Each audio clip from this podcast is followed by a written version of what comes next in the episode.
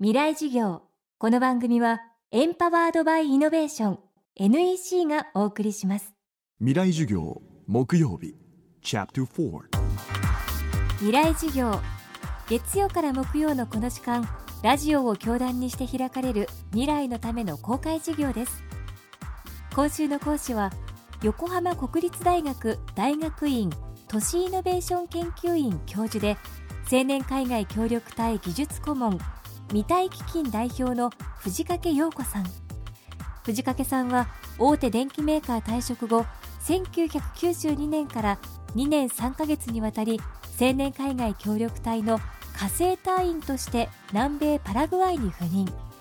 7年間悩んだ末の決断だったといいます。途上国における教育の不十分さ地方や農村部ほど女性の地位が低いことを実感し徹底した現場主義フィールドワークを貫きます。また支援のための未体基金を設立。活動を点から線へ。さらに立体的で持続可能なものへとするためにジェンダーに配慮した国際協力を学ぶことの大切さも唱え続けています。未来授業4時間目。テーマは世界を知るということ。あの協力隊っていうのはあの協力隊というよりは助けていただいて初めて協力隊の活動ができるあの JICA の方や調整員の方やいろんな方もちろんあの村に行けば村人から助けられてつまり助けられに行くような、まあ、そんなものだと思うんですね。そこでいろいろなことを学ばせていただくっていうことでやっぱりその学びの中で、まあ、育てていただいた、まあ、学びの中で私の今がある協力隊に参加してなかったら今の自分はもう絶対にあの存在してないっていうそういう気持ちですね。あの協力隊に興味がある方たちに対しての、まあ、メッセージなんですけれどもいやあのぜひですね受験してほしいと思います。こう自分には無理なんじゃないかっていう風ないろいろなこう不安があると思うんですね。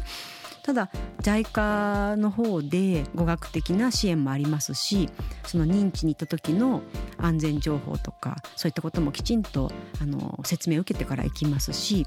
どういう予防接種をしなければいけないとかそういったこともあのきちんとありますのであのこの制度はですね本当に恵まれてると思うんですね。なので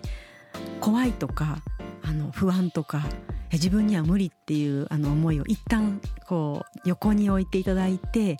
ぜひですね扉を叩いてほしいんですね。今あの日本中がですねグローバル人材の育成ってことを言っているんですね。だけれどもグローバル人材ってそんなに簡単にあのグローバル人材になれないと思うんですね。やっぱり現場に行って現場の方たちと向き合ってそしてあの自分の心と向き合う。このたった一回この自分の人生ですね生まれてきて死ぬまでの間にどんなことができるんだろうっていうことを、まあ、考えるあの場所っていうのはいろいろあると思うんですんですけれどももしかしたら日本っていうところを飛び出して言葉も通じない文化も違う価値観も違うそういった中にポンと自分が入った時にもしかしたら初めて見えるかもしれないと思うんですね。そうするとあ自分は地球上で何ができるんだろうってきっと考えるあのチャンスをいただけると思うんですね。なのでぜひですね飛び込んでほしいなと思います。今週は横浜国立大学大学院都市イノベーション研究院教授で青年海外協力隊技術顧問未体基金代表の藤掛陽子さんの講義をお送りしました。今回のお話にあった藤掛さんの研究は明石書店から出版されている著書開発援助と人類学でもさらに詳しくご覧いただけます。そしてここでお知らせです。FM フェスティバル2013未来事業明日の日本人たちへ。今年は日本の転換点未来を作るをテーマに安藤忠雄池上彰菅三淳スプツニコの豪華な地の先達が大学の講義では体験できない特別授業を開講します。この公開授業に200名の大学生をご招待。10月5日土曜日渋谷ヒカリエホール。ご応募は東京 FM のトップページからどうぞ。未来授業。来週は九州大学大学院工学研究院環境社会部門准教授清野聡子さんを講師にお迎えします。どうぞお楽しみに。